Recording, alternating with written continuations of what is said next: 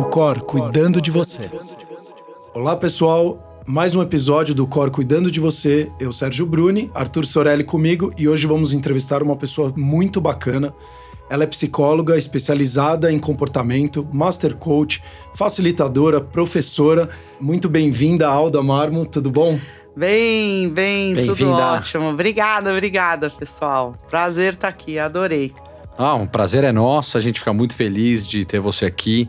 E hoje a gente vai conversar um pouco para conhecer um pouco mais de você. Vamos lá. Contar algumas curiosidades, saber coisinhas que em geral as pessoas não conhecem, até para quem está ouvindo a gente uh, conhecer melhor você entender melhor um pouco quem é a pessoa que está hoje ajudando o Core em toda a parte de comportamento, né, emoções, sentimentos. Eu acho que vai ser um papo muito gostoso hoje. Beleza, vamos lá. Partiu. Alda, primeira é. pergunta é: o que, que é comportamento? Então, você é, sabe que a gente tem o senso comum, né? E no senso comum, quando a gente fala de comportamento, a gente tá se referindo à atitude de alguém, alguma ação, né? Tal pessoa se comportou daquele jeito. Quando a gente está olhando por uma visão da análise do comportamento, da psicologia, comportamento ele tem uma, ele tem uma outra definição. Comportamento é uma relação entre um organismo, uma pessoa, né, um, um organismo físico e o mundo. Né? Ninguém se comporta fora do mundo, né? E você não consegue enfim, você precisa se comportar em algum lugar. Você se comporta em relação a alguém ou a alguma coisa, né? Então, é louco isso, porque de repente a gente para de olhar para o comportamento como uma ação e começa a entender isso como uma relação. Então, de repente, você não pode. Às vezes você fala, nossa, essa criança uh, foi mal criada você está olhando só para aquela criança, como se de repente saísse uma coisa de dentro dela ali e ela fizesse uma malcriação. Quando você estica nessa né, esse olhar, você vai falar: Ué, por que, que essa criança foi mal criada? O que, que aconteceu antes? Por que, que ela gritou assim com a mãe dela? Ou por que, que ela fez isso? Quando você começa a olhar para o ambiente, para o contexto, para a circunstância, você começa a entender. Ah, é, ela está esperando há duas horas sentada com a mãe quietinha. E de repente ela já não aguentava mais. A mãe foi falar. É, Exato, aí explodiu. Aí quem olha só para a explosão vai falar: ai, que criança mal criada. Agora, quem está olhando todo o contexto, o, todo né? contexto vai falar: ah, então né? Às vezes você nem nomeia aquilo como malcriação, né? Você já dá outro nome. Então é muito importante, né, que a gente possa entender eh, o comportamento sempre como uma relação e não como uma ação isolada. E é assim que a gente, uh, pelo menos os analistas do comportamento, aprendem, né? Usam isso como uma ferramenta para quando a gente vai estar tá olhando para o mundo, para as pessoas ou propondo soluções, a gente olhe para o contexto, para a relação de alguém no mundo. Muito legal você falar isso, então acho que já vai uma pitadinha é. inicial de como vai ser a nossa conversa.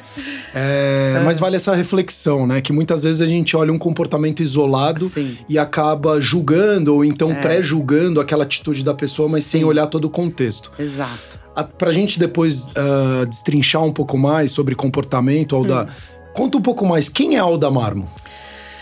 Caraca, né? É da muito... onde você surgiu? É por que você escolheu a psicologia? Se isso é uma coisa que já vem da sua família, Beleza. enfim. Então, bom, eu tô aí, né? E tô aí no mundo já, no mundo da terapia, da psicologia, há mais de 20 anos, 25 na verdade, o que às vezes me dá um susto pensar nisso. Eu olho e falo, caraca, aonde foram esses anos? Né? É muito tempo que eu tô aqui. E quando eu olho para trás, né, para pensar como é que eu vim parar aqui, aonde foi esse ponto de virada, é, eu me dou conta de que, na verdade mesmo, eu sempre quis ser médica. Mas tinha que estudar muito, eu achava que eu não ia dar conta de estudar esse muito. É, eu já tinha feito publicidade, eu já tinha ido morar fora. Eu queria é, subir no pódio, mas eu não queria pagar o preço. Né? E naquelas, naquele momento de fazer uma escolha, é, sempre dá uma dúvida. Inicialmente eu falei, ah, vou voltar para aquilo, para a história da publicidade. Na verdade, eu acho que eu sempre fui uma pessoa muito criativa. Eu sou filha única e hum, tive uma família. É, meu pai, eu nasci, ele tinha 63 anos, minha mãe tinha 33. E a gente tinha uma família diferente, né? Da família que. Convencional. Convencional, né? é. E eu, sei lá, acho que minha mãe trabalhava, meu pai ficava em casa. hoje isso até é normal, mais normal, mas naquele momento não.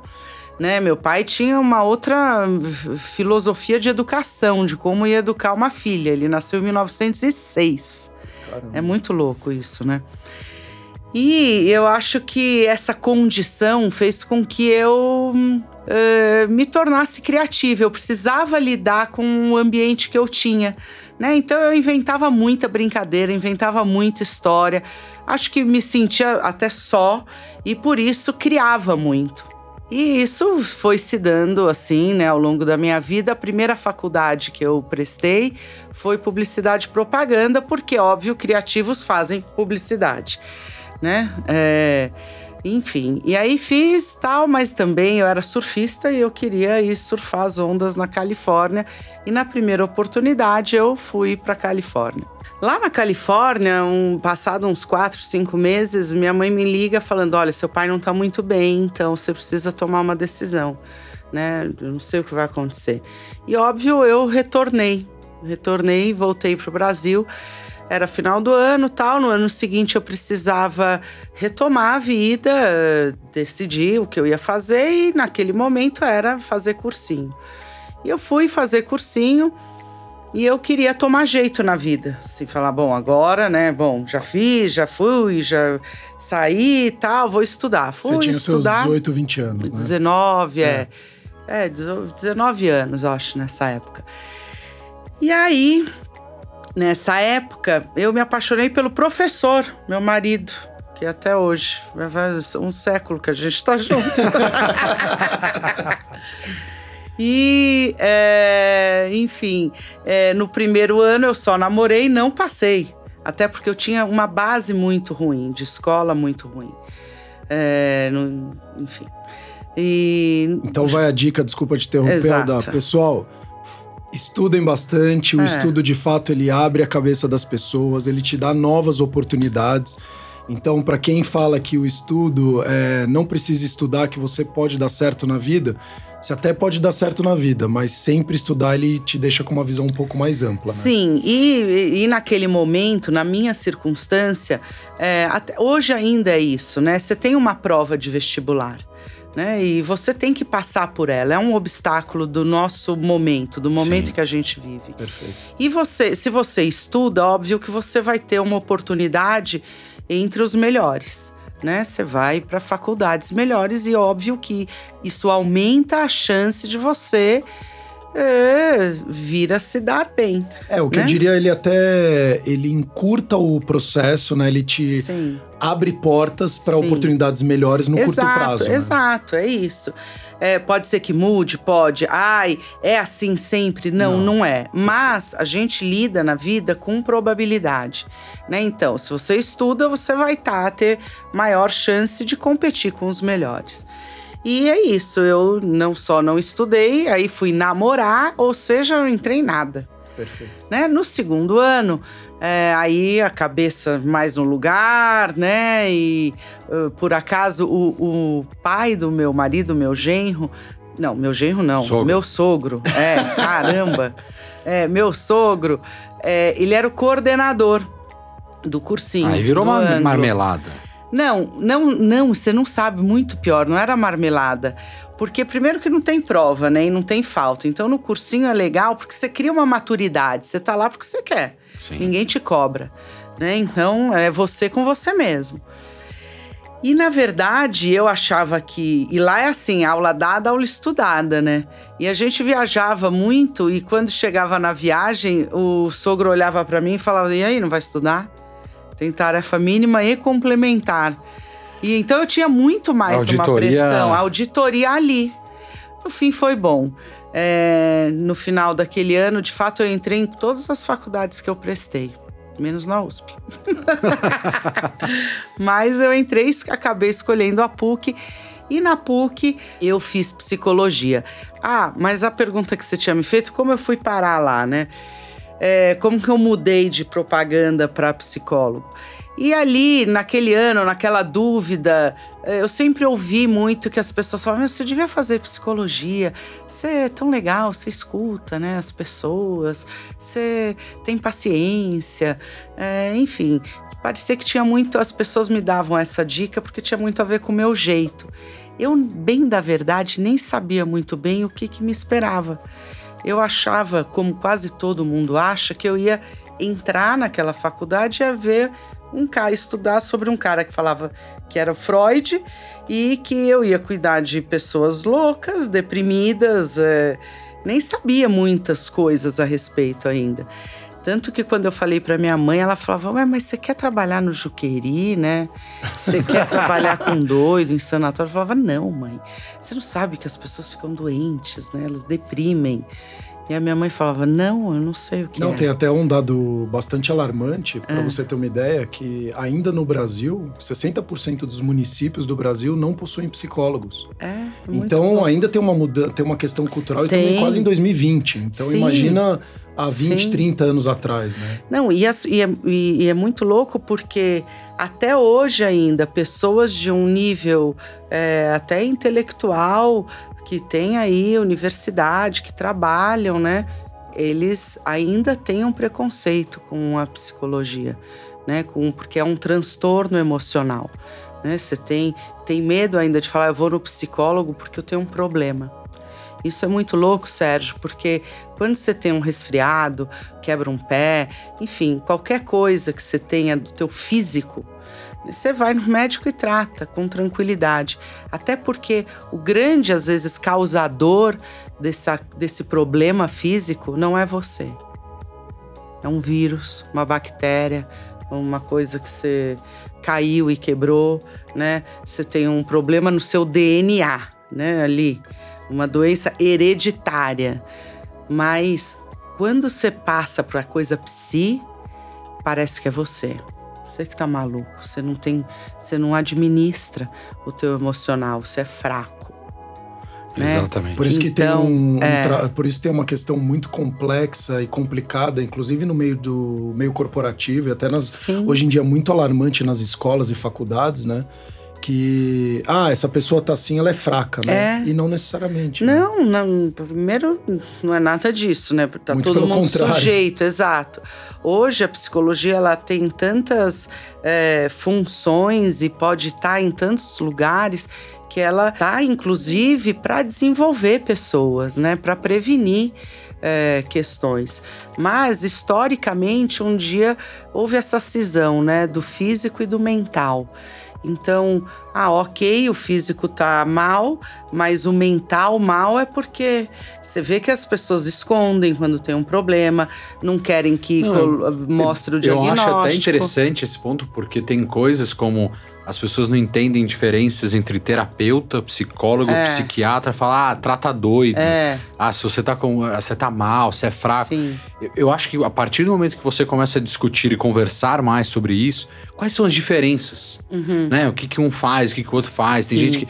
Acho que hoje em dia a, a terapia ela vem ganhando uma. Vamos dizer, um espaço maior, as pessoas vêm conversando, mas nunca se fala, ah, eu vou no psiquiatra. É sempre, ah, eu faço uma terapia ou alguma coisa. Então, qual que é a diferença entre um psiquiatra, um psicólogo, um terapeuta, enfim? Até para quem tá ouvindo a gente, vai falar, ah, agora entendi. Tem Tá. gente que sabe, tem gente que não sabe. Acho que é interessante a gente já pontuar isso, porque para desmistificar, né? Eu acho que a, a Super, principal. vamos lá. Acho ótima essa pergunta. E lembra quando eu te falei que quando eu entrei na psicologia eu não sabia o que eu ia encontrar pela frente? Foi bem assim. Eu achei que tinha a ver com essa história do Freud. É, e era isso, eu ia estudar isso, ia entender um pouco da loucura tal. E quando eu chego lá, são muitas as psicologias. Né? Eu costumo explicar meio didaticamente que a psicologia é quase como a religião, né? E religião você tem um monte, né? Você tem o espiritismo, judaísmo, budismo, catolicismo, os evangélicos. É, e uma não conversa com a outra né? Você não, porque cada uma acredita em um Deus, cada uma tem uma metodologia, cada uma tem as suas crenças e as suas, os seus caminhos. Na psicologia, Arthur, é igual. Né? Então, você tem diferentes concepções a respeito do homem, e por conta disso, você tem diferentes propostas de entendimento desse homem e, consequentemente, de tratamento. Então, é, vamos, vamos aqui tentar pegar alguns nomes, né? Primeiro, o psiquiatra. O psiquiatra, ele é um profissional que ele é médico. Ele estudou cinco anos de medicina, igual o pediatra, o dermatologista, o ginecologista. Quando acabou aqueles anos da medicina que ele ganhou o canudo de médico, aí ele vai escolher uma especialidade. Né? Então, aí um vai querer ser ginecologista, o outro fala, vou querer fazer psiquiatria. E aí ele vai entender essa parte do organismo, do funcionamento, né, do cérebro, tal, dos medicamentos, da farmacologia, da psicopatologia, né? Ele é um profissional capacitado que entende o organismo e ele é o detentor da, da parte de farmacologia. Né? O psicólogo ele não medica, quem medica é o psiquiatra. Tá. Né? Pessoal, vale muita. E aí a gente volta aqui, né, Alda, né, ah. Arthur? A importância do conhecimento que às Sim. vezes a gente toma caminhos por não ter conhecimento e por muitas vezes. E a gente vai bater muito aqui nos episódios a respeito da tecnologia e da enxurrada de informação que a gente tem hoje. Sim. Vão atrás de informações de qualidade. Sim. Porque se, ainda mais quando a gente fala agora de um problema que é muito forte hoje na nossa sociedade, que é a questão de depressão e vários outros assuntos psíquicos, se você for por um caminho que você viu na internet e você não tem certeza, às vezes pode, pode ser um caminho muito complicado e muito pode, complexo. Exato, porque é um pouco de terra de, é, não tem dono, né? É, esse é um problema. A gente chega lá. Então, tem os, o psiquiatra, então ele é um médico, ele é um cara formado em medicina, ele estudou uh, uh, bioquímica, fisiologia, anatomia, né? Uh, é um médico.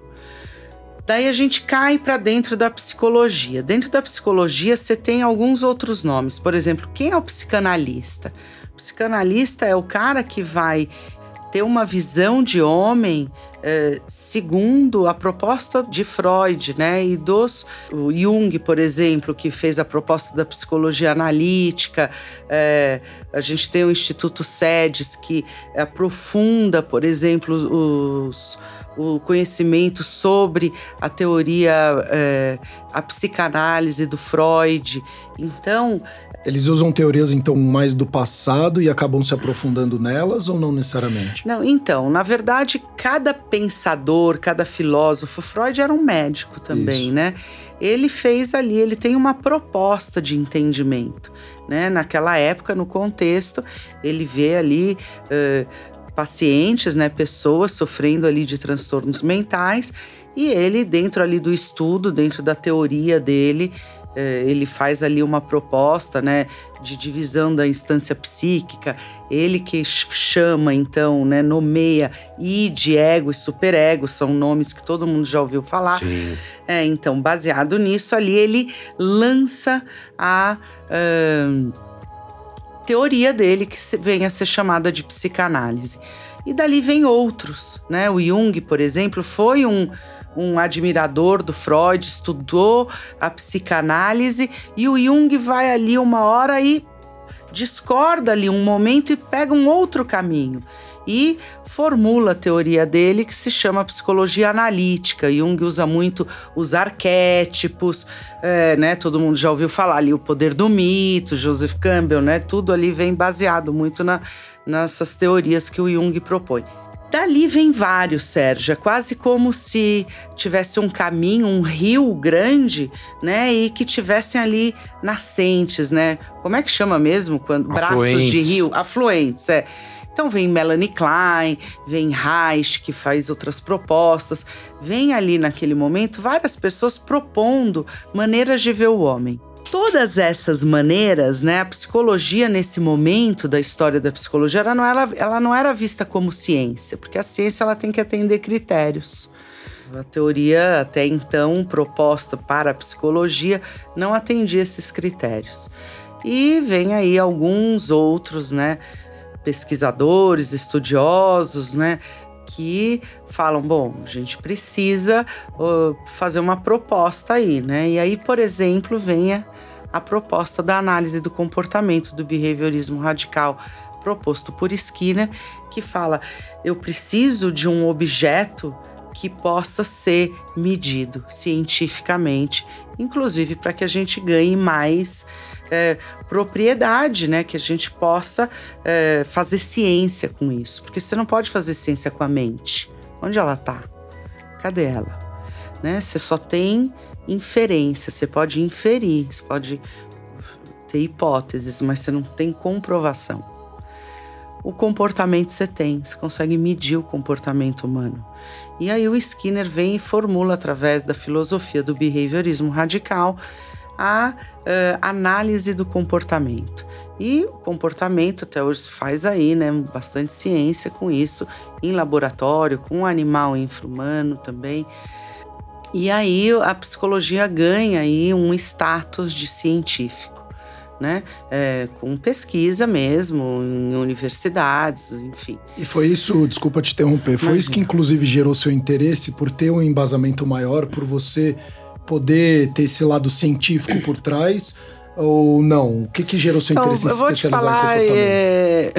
É... É engraçado como é a vida, né? Ela deve estar tá analisando a gente agora. É, eu, tô, não, eu tenho essa então, sensação. Isso é um mito, hein? Para, pelo isso amor é, um, de Deus. É uma coisa é um assim. Mito. Você cruza o braço, ah, você está não, cruzando não. o braço. É, você está, você está reticente gente, quanto isso é um a nossa. Mito. Ninguém faz, sabe isso. Olha lá, ele está olhando para cima. Ah, então você já sabe coisa minha, né?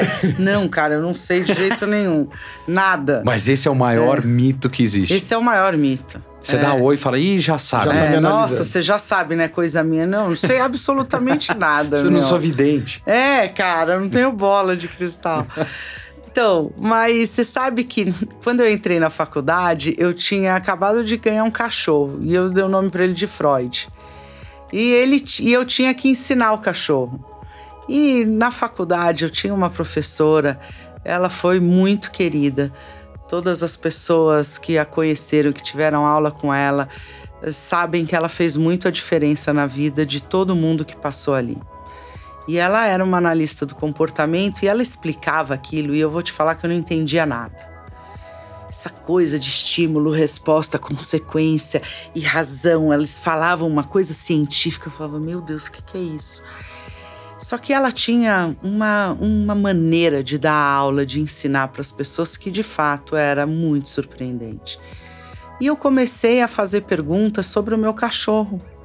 E ela começou a me ensinar aquela teoria, fazendo com que eu aplicasse no meu cachorro.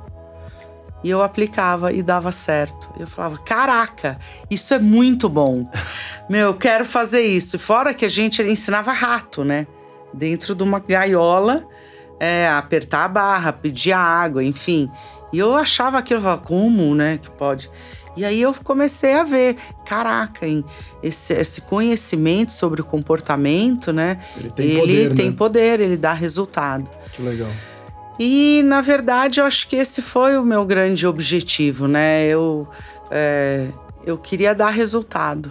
Eu queria, eu, eu gosto de trabalhar no front. É, eu gosto de ver o Do resultado acontecer. com as pessoas é, mais próximo. Isso, é isso que eu gosto. Eu gosto de fazer acontecer. Na análise do comportamento, eles são bastante rígidos quanto à produção de conhecimento.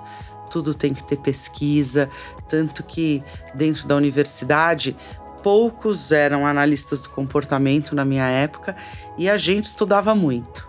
Estudava muito, faz, todo mundo fazia pesquisa financiada já logo no segundo ano de faculdade. É, a gente fazia grupo de estudo para estudar, bebia cerveja, brincava, era legal também, mas era meio nerd. Todo mundo achava a gente meio estranho, entendeu? Quem diria, hein? De surfista da Califórnia, no, exato, do hang pra, loose, é, é, é. uma estudiosa nerd. É, é. E, enfim. É, e olha que eu vou te falar que daqueles nerds lá, eu era menos. Eles estudavam umas coisas que eu falava, cara, isso é muito difícil. Eu precisava estudar umas coisas mais fáceis. Mas a gente estudava bastante. E assim foi. E foi muito legal porque, além de tudo, a gente viajava o mundo apresentando trabalho. Quando eu acabei uh, cinco anos né, da faculdade de psicologia na PUC integral, a gente já tinha ido apresentar trabalho internacional. Né? Tinha professor que chegava pra, que tinha que dar a matéria de análise do comportamento e eles pediam para a gente dar. Porque eles sabiam que naquela altura a gente tinha mais. Uh, informação ali até que eles, porque eles eram especializados em outra, em outro entendimento do homem. Enfim, é, a gente começa a falar uma coisa e dá uma arvorizada, né? Mas o Arthur tinha me perguntado a história da psiquiatria. Então, o psiquiatra é o médico, o psicanalista é o cara que vê o homem segundo a visão proposta pelo Freud. Os terapeutas, Arthur, terapia quer dizer tratamento. Terapeuta é todo, todo aquele profissional que faz, que propõe um tratamento. Né? Então, e aí você vai ter diferentes terapeutas: terapeuta comportamental, terapeuta haitiano, terapeuta, uh, enfim. Você vai ter aí outras. E Alda, até uma pergunta. E como você consegue, hum. e quem, quem tá nos escutando, né? Como que você consegue saber que tipo de profissional você deveria ir, né? Então. Então, eu tô, não tô me sentindo bem, falo, nossa, Aquele deveria, indivíduo, é, né? eu deveria fazer um psicólogo, eu deveria ir já diretamente num hum. psiquiatra. Como que você identifica um pouco isso? Sim, então, é, é complicado isso, né? É, primeiro que vai ser sempre por indicação. Perfeito. Ah, você vai estar tá passando por alguma questão, alguém vai olhar, ou porque não suporta mais brigar com você, ou porque você tá fazendo um monte de merda, e alguém vai chegar para você e vai falar: Meu, você precisa de ajuda. O que está acontecendo? Está intolerante? Está impulsivo? Está com essa mania? É, ou você só fica aí chorando? Né? Então. Tem que alguém, ter um estopim, vamos dizer é, assim. É, alguém vai detectar. Ou você mesmo, né? Meu, o que está acontecendo comigo? Não aguento mais. Não aguento isso, mais. Aquilo. Olha o que eu estou sentindo. Será Não que eu estou pirando? resposta para essas coisas, então eu preciso de ajuda é, de alguém. preciso de ajuda. Aí você vai para alguém alguém no teu meio conhece alguém ou faz uma, alguma coisa tal e você vai se aproximando dali, né? E aí e aí vai seguir. O lance é que muitas vezes eu pego um cliente e falo: "Ah, você já fez terapia já? Que tipo de terapia você fez? Ah, não sei. Fiz psicólogo. Fiz terapia. Mas tomou remédio? Ah, tomei. É, ah, então você já foi no psiquiatra já, mas o seu terapeuta você não sabe, uh, né? Que, qual é o método dele, a linha terapêutica dele. E as pessoas não sabem. Eu faço muita questão de explicar. Eu atendo a pessoa, né? O que, que te traz aqui, como eu posso te ajudar, e eu separo um tempo para explicar o que eu faço, como eu faço e o que eu penso no mínimo para ela ter essa saber, né? Ter uma é, referência. Esse alinhamento de expectativa é muito importante, é. né? Porque de repente você tá ouvindo aqui a gente fala, nunca fiz, tenho a, ideia na cabeça que eu vou deitar num divã. É. O cara vai sentar ali do lado e vai me perguntar. Quieta. Porque é, é, o que foi vendido Sim. de alguma forma Sim. na história, seja é uma por caricatura, filmes. né? Exatamente. Exato. É isso? Então, não, né? Hoje você tem, é bom até aquele programa que passa, aquele seriado, terapia. Sei. É, sessão de terapia, sessão né? de terapia. Então, aquilo é uma, um bom exemplo. Né? Numa sala, o cara interage, conversa. Tem alguns que não, que vai ter o divã, que vai ficar atrás de você. A primeira vez que eu fiz terapia foi com uma psicanalista, ela era psiquiatra e psicanalista. Né? A pessoa então fez medicina e levou mais um tempo, sei lá, três, quatro, cinco anos estudando é, a concepção do homem, né? Perfeito. Psicanálise. Então ela tinha as duas, os dois conhecimentos. E eu deitava num divã, ficava olhando uma persiana e falava. enfim, não combina comigo, entendeu? É, não combina com o meu, com o que eu imagino de trabalho e não combina. Não, não acho que é isso que a Alda precisa enquanto tratamento. Eu adoro fazer terapia, acho super importante. Aliás, todo. Acho que. Todo única, terapeuta ou psiquiatra faz terapia? É, em algum momento, sim. Se não faz, deveria, né? É, deveria, inclusive, porque esse é um autocuidado.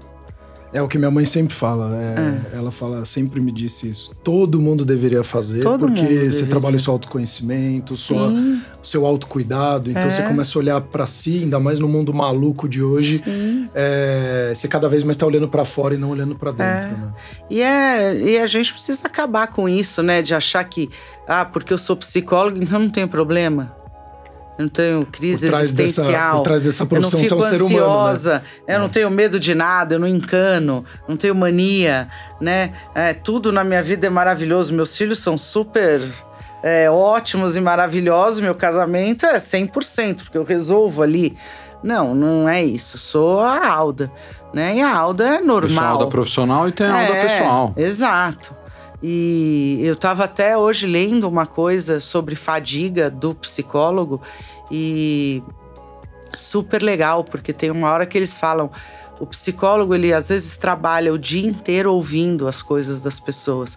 E quando ele chega na casa dele, ele não tem é, pique de resolver os problemas dele, do casamento dele, dos filhos dele. Ele não quer ouvir. E eu fiquei pensando nisso, falei, nossa, é verdade. É, Às vezes você não né? tem a mínimo saco. Não, e a grande. E você, como psicóloga, você pode é, é, discordar ou concordar comigo, Sim. né?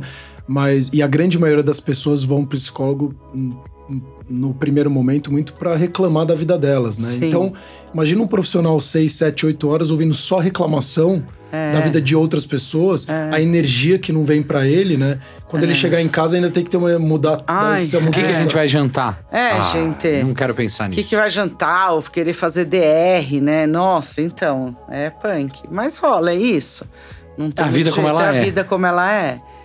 Mas é isso. Eu acho que a gente tem que acabar com isso, né? Não é porque o cara uh, ser detentor daquele conhecimento que por conta disso você consegue se autorresolver, né? Uh, até um ponto, uh, acho que duas coisas interessantes para falar. A gente não tá aqui fazendo apologia, ah, todo mundo é obrigado a fazer, não. Acho que é um momento de cada um. A nossa apologia é o autoconhecimento. As pessoas Sim, precisam exato. começar a pensar mais nelas mesmas, né, nelas próprias, para entender o que faz bem, o que faz mal, o que ela pode uh, resolver por ela própria, o que ela precisa de ajuda. Acho que o, o grande ponto da UCOR, né, eu acho que esse é um caminho que a gente vem trilhando, é gerar esse autoconhecimento, fazer com que as pessoas comecem a repensar um pouco nisso. E, e você, Aldo, aqui comentando com a gente, né, você é uma pessoa que gosta de pessoas, dá para perceber muito isso. Desde entendê-las como de talvez de uma, uma parte de curiosidade, entender o porquê dos motivos, enfim, desse comportamento. E a gente está chegando num momento da nossa vida hum. em que é tanta informação, igual o Sérgio comentou, que a gente vem recebendo e que o tema mental, né, essa parte psíquica, vem ganhando cada vez mais importância. Você vê isso hoje em dia, desde a, do, quando você começou até aonde a gente está hoje em dia. Talvez você hoje esteja cuidando daquelas pessoas que estavam na faculdade com vocês, olhando, falando, essas nerds aí estão estudando, fala agora, vem cá que você vai precisar de mim hoje. é, não, eu acho que tudo se relaciona. Interessante, estava falando e eu estava fazendo aqui um flashback, né? É, hoje eu tenho, eu, eu consigo entender que é, não foi porque eu só não queria estudar tanto, né, para ser médica que eu me tornei psicóloga. A nossa vida, ela é tem aí uma, as pessoas não gostam muito de ouvir isso, mas a gente tem uma determinação, né? A nossa história determina muito o que a gente gosta, o que a gente fará, né? A gente tem o peso da nossa história nas nossas costas. E lá no comecinho, lembra que eu falei que eu era filha única, brincava muito sozinha? Muito provavelmente, esse meu gostar de pessoas, ele veio como uma necessidade, né? Eu queria Sim. ter pessoas. Eu precisei me tornar uma pessoa legal. Eu precisei desenvolver habilidades para poder estar junto com pessoas. E eu acabei de fato gostando, né, de gente, de estar. Tá, é, eu adoro mesmo estar tá com pessoas, sou curiosa, gosto de conhecer, gosto muito de ajudar. E até essa ajuda, muito provavelmente, é, conforme isso foi se dando na minha vida, eu fui uh, ou sendo mais querida, ou sendo mais chamada, ou sendo mais requisitada, e isso aumenta né, o valor. Então, eu acho que uh, a minha escolha da psicologia tem muito a ver com a história da minha Perfeito. vida. Perfeito. E, é, e a outra coisa que eu ia falar, né, do autoconhecimento, que você chamou a atenção aqui. Você sabe que a nossa relação com o tempo ela é muito diferente hoje. É estranho falar isso, porque o mundo ela, ele é uma constante evolução, né? O cara que estava em 1930, provavelmente ele também achava que o mundo da época dele estava bastante evoluído, né? Sim, com toda certeza. É, então você imagina, se o cara de 1930 achava que estava muito evoluído, imagina o cara de 2020, né? É, a gente está nessa constante evolução. E a evolução desse nosso tempo aqui, né? Ele, ele vem como um tsunami de informações. É muita informação, a gente tem quase que fazer uma curadoria. É, exato. A gente não tem, a gente não fica mais sem fazer nada. Você pega a, a gente não tem tempo de não fazer nada. Não, e fora que quando você faz nada, você sente culpa. Exatamente. Você fala, nossa, ou eu, tô de, eu vou ficar devendo alguma coisa para alguém. Às vezes você não faz nada e não quer que ninguém saiba. Porque depois você, você tá fala pro seu coisa. amigo: Eu não tive tempo essa semana. Pô, mas estava aí sem fazer nada, por que não me ligou? Alguém vai te cobrar. Porque a gente vive num Big Brother. Né? Lembra aquele, aquele livro do Owen, né? Onde tinham as câmeras que hoje, né? Uh, engraçado. Vou até contar uma coisa engraçada aqui. Quinta-feira eu tava doente e fui pro hospital de manhã, não tava me sentindo bem. Só que à noite eu tinha um amigo secreto. De um, eu tava marcado, eu tinha que ir. Era na casa de uma amiga, ou seja, não era uma festança assim, era uma reunião pequena. E eu posto muito nos stories, né? Toda hora tô contando o que tá acontecendo. E é, eu não postei naquela noite, porque eu fiquei sob controle. Eu falei, a pessoa vai achar que eu sou doida, né? Que doença é essa? Tá de manhã no hospital, à noite tá na festa. Eu não postei. Entendeu? Porque eu falei, nossa, as pessoas vão. É, ou não vão acreditar que eu tô mesmo doente, né? Ou, ah, já tava doente, já tá aqui na festa. Porque você tem muitos olhos hoje te cobrando de tudo.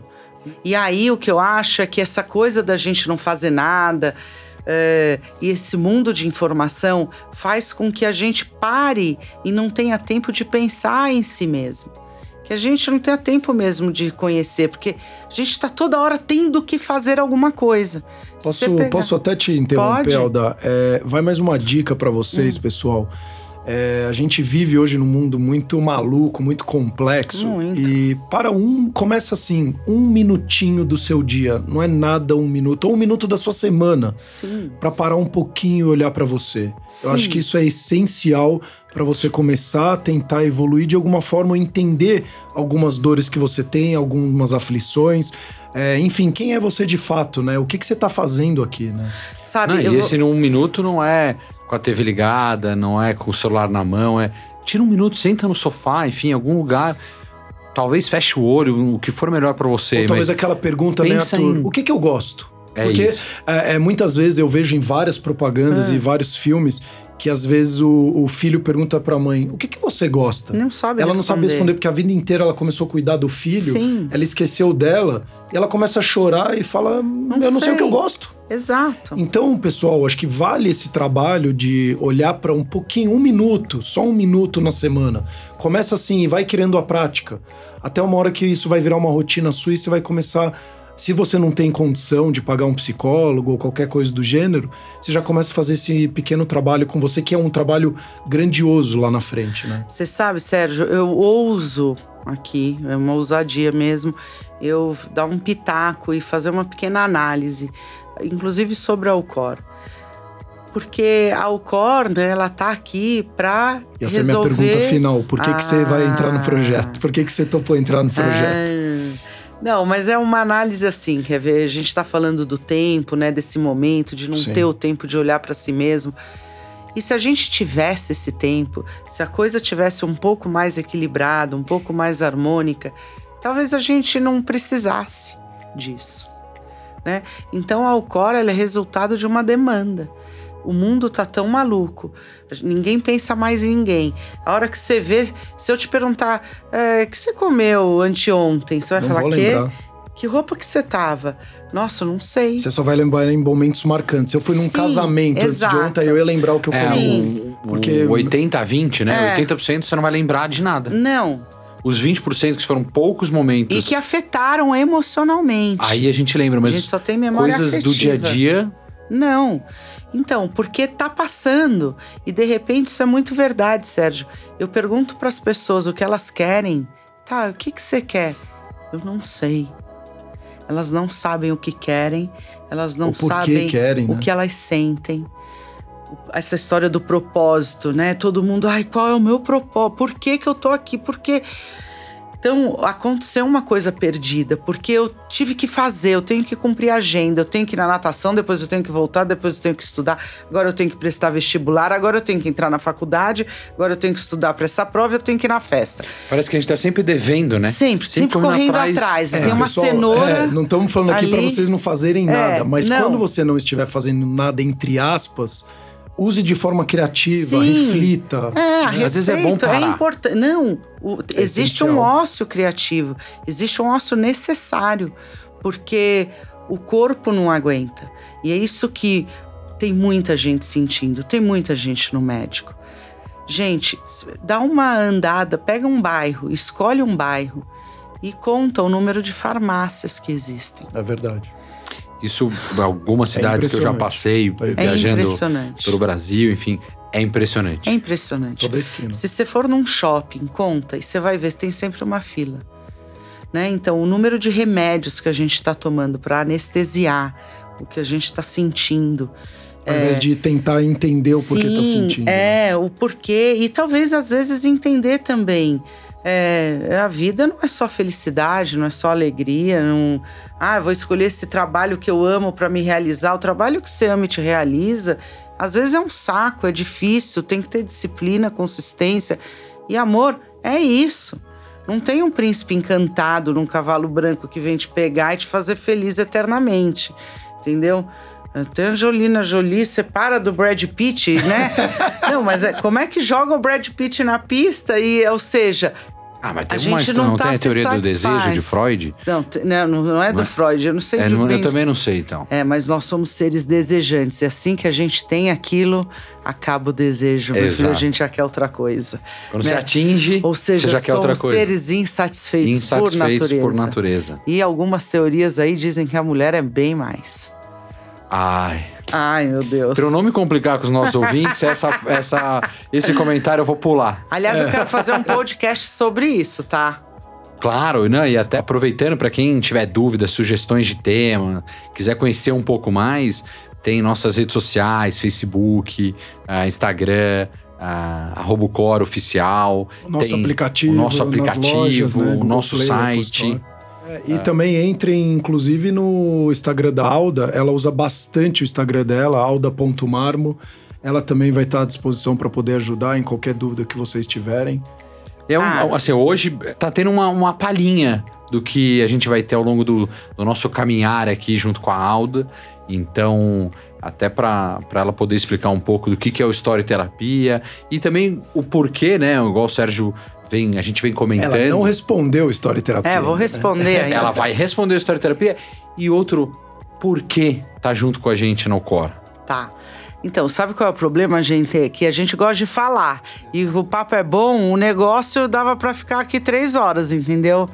Enfim. É, vamos lá, por partes.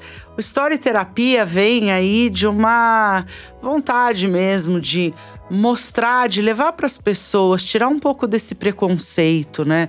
Não só de é, achar que o psicólogo é todo resolvido, como mostrar que questões, que eh, problemas emocionais, eh, que desafios, obstáculos, que ansiedade fazem parte da vida comum de qualquer pessoa. Então, acho que Story Terapia vem com o objetivo de trazer reflexões, de mostrar um pouco a vida como ela é mesmo, é, entrar ali, fazer com que as pessoas interajam muito comigo. É, não é um produto, eu queria ter uma experiência com elas, uma interação mesmo. E estamos aí indo para um ano foi tem sido muito legal. Eu conheci gente do Brasil inteiro, interajo muito com as pessoas e é um projeto que eu quero que ele cresça, sempre cresça e que ele também sirva como inspiração para outros profissionais da área poderem é, levar. Quanto mais a gente leve conhecimento e informação boa a esse respeito, mais a gente vai poder prevenir, produzir autocuidado com as pessoas, né? Elas vão ter menos medo, menos vergonha de pô, tô mal aqui, né? Tô triste, não sei o que tá acontecendo comigo e, e ok, porque é isso, a vida é isso, né? Sim. E por que estou aqui? É, primeiro porque eu adoro esses desafios, né? Então eu tenho uma.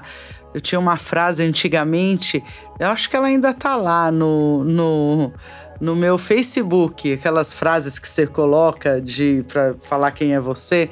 É alguma coisa parecida assim que eu tô tentando estar na minha cabeça é assim, às vezes eu tô querendo estacionar, mas tem um guardinha sempre falando, andando, rodando, rodando, e eu não consigo fazer a baliza, entendeu? é, pode sair daí. Então, é, quando o Sérgio chegou com essa proposta, e aí eu acho que deu um match assim. Foi um primeiro encontro bem louco, porque eu nem conhecia ele direito e de repente eu tava ali abrindo a minha vida para ele, ele para mim também. Desde aí tava eu chorando, ele chorando no meio do restaurante do Quilo, falando sobre meu amor, sobre as pessoas do mundo. E foi muito legal. E eu acredito muito nesse projeto, principalmente nas ferramentas, é, nessa produção de autoconhecimento, em poder levar é, conhecimento de maneira acessível. Exato. Né? Eu acho que. E de qualidade, né? E de qualidade. Acho que o mais importante é. é, é focar muito na qualidade. Sim. Porque, como a gente veio conversar tanto na primeira reunião, é. segunda, terceira, e, enfim, todos os nossos encontros é, é, é, poder a gente num único local ter muito conteúdo de qualidade para a pessoa ter segurança é. do que a gente está passando. Uma que a curadoria, tá a, né, Exato, Sérgio? Que a gente está lidando com a saúde física e mental Sim. das pessoas. Acho que esse é o grande, é o momento, de, é o, este é o novo momento. Foi muita informação e agora a gente precisa é, saber da onde vem Filtrar, essa informação, né? Da onde Exato. são essas e é, fontes. assim, a ideia do podcast surgiu também um pouco disso. Hum. A gente tem, né? A gente tem uh, uh, vídeos, a gente tem textos e a gente viu uma necessidade de trazer o podcast. Porque de repente a pessoa está indo para o trabalho, está numa é, academia, está em algum lugar. Por que não trazer esse nosso bate-papo? Então a gente vai ter bate-papo sobre a, a relação com, com a comida, né? Com como comer bem, sem ser restritivo, a coisa de produtividade, do comportamento, das emoções. Então, acho que a, a ideia é que a gente possa trazer naquele curto período de tempo para os nossos ouvintes ou para quem está interagindo com a Alcor de alguma forma, uma informação de qualidade. É, sabe que isso é muito legal, né? O que eu acho, na verdade, é que cada um hoje em dia é, para mim, o podcast, aliás, colocar esse fone, esse microfone aqui, eu tô achando que eu tô na rádio, entendeu? é, Ela já então, tirou umas 40 fotos, já. vou contar para vocês. Eu vou postar tudo, gente, vocês vão ver depois. Mas. O mais legal é isso. Hoje você pode personalizar o teu jornal, né? Sim. Porque o que, que é o podcast? É para mim hoje ele é uma rádio eu vou ali, acoplo né, meu celular no carro, e em vez de eu botar na 80.1, eu vou botar no podcast X ali, né? E eu escuto, tenho uma informação. On demand. Né? É, on demand. A minha revista, que uh, eu não preciso mais ir no jornaleiro, né? Eu transformo uh, ou as minhas mídias sociais, ou eu coloco aqui nos meus favoritos, as minhas fontes, né? Da onde eu quero aprender. Então, acho que cada um pode uh, personalizar, né? Isso, isso é muito legal. Alda, a gente está chegando no nosso final aqui, uma pena, mas, Ah, a, é? gente, mas a gente vai ter muitos episódios ainda com você. É, eu gostaria que você deixasse uma mensagem para as pessoas, é, alguma dica, enfim. Uma palavra, uma frase. Ela vai trazer de volta do guardinha. Vamos, gente, se movimentando. Vamos, vamos. Não, mas eu vou trazer uma coisa que eu, é uma crença que eu tenho. E ela me move muito. E a minha crença é a seguinte: é, eu não sei se existem outras vidas, pode, pode existir. Mas existe essa com certeza. E, cara, eu acredito que a gente tem que tirar o melhor dela. Já que eu tô aqui, já que eu tô nessa pista, meu, eu tenho que fazer essa pista ser boa. Fazer valer a Essa é pena. a certeza, entendeu? Pode, pode ser que existam outras coisas, mas a certeza é essa. A gente nasceu entre o nosso nascer e o nosso acabar que vai, a gente tem um tempo. Esse tempo chama vida. E essa vida aqui a gente tá vivendo. Vamos fazer o melhor que puder dela. Que legal, Não, Alda. Bom, então. Não, é, muito bom. É. É, acho que deu pra sentir o que a gente vai ter ao longo dos próximos ah, episódios. Enfim, É. vai ser um papo super gostoso. Se a gente pudesse aqui, a gente ia ficar três, quatro, cinco, seis horas. Mas a gente vai quebrar isso em algumas Tá tá etapas bom. para temas específicos, que eu acho que vai ser Beleza. interessante, né? Ansiedade, essa coisa de alegria. Sim, ah, propósito. Enfim, propósito. A gente vai trazer muito tema bacana. Ah, então a gente conta com vocês que estão ouvindo a gente para mandar pra gente também algum diferente, enfim, que, Sim, propostas, vocês né? queiram. É, sugestões. e a gente ah, ah, traz aqui, põe em pauta, vamos conversar. A ideia é que a gente leve esse conhecimento de uma forma gostosa, bacana. E a gente vai dar risada, talvez a gente vai chorar, é. a gente vai gritar, vai se divertir, porque a ideia é essa, é fazer valer a pena, né? Toda essa jornada. Eu acho que esse é o grande ponto. E aí eu, Arthur, agradeço você, É. Aldo, Sérgio, por, pela oportunidade. Exatamente, Arthur. Muito obrigado. É Alda de novo. E, pessoal, então fiquem ligados nos próximos episódios. De novo, é, temos as nossas redes sociais, o core.com.br, nosso site. Temos o aplicativo na Google Play, Apple Store. E, de- como o Arthur mencionou, Alda também, qualquer dúvida, sugestão, fiquem à vontade. ah, vamos sempre tentar fazer os episódios, enfim, tudo que a gente for fazer na empresa para vocês que tenham interesse. E também entrem na, no Instagram da Alda, que ela usa bastante, responde os DMs, que eu fiquei sabendo há pouco tempo que Sim. são os directs é, que as É, pessoas comunicam. Alda.marmo. E de novo, Alda, muito obrigado. Imagina, super prazer. E até já, pessoal. valeu! Valeu! Valeu.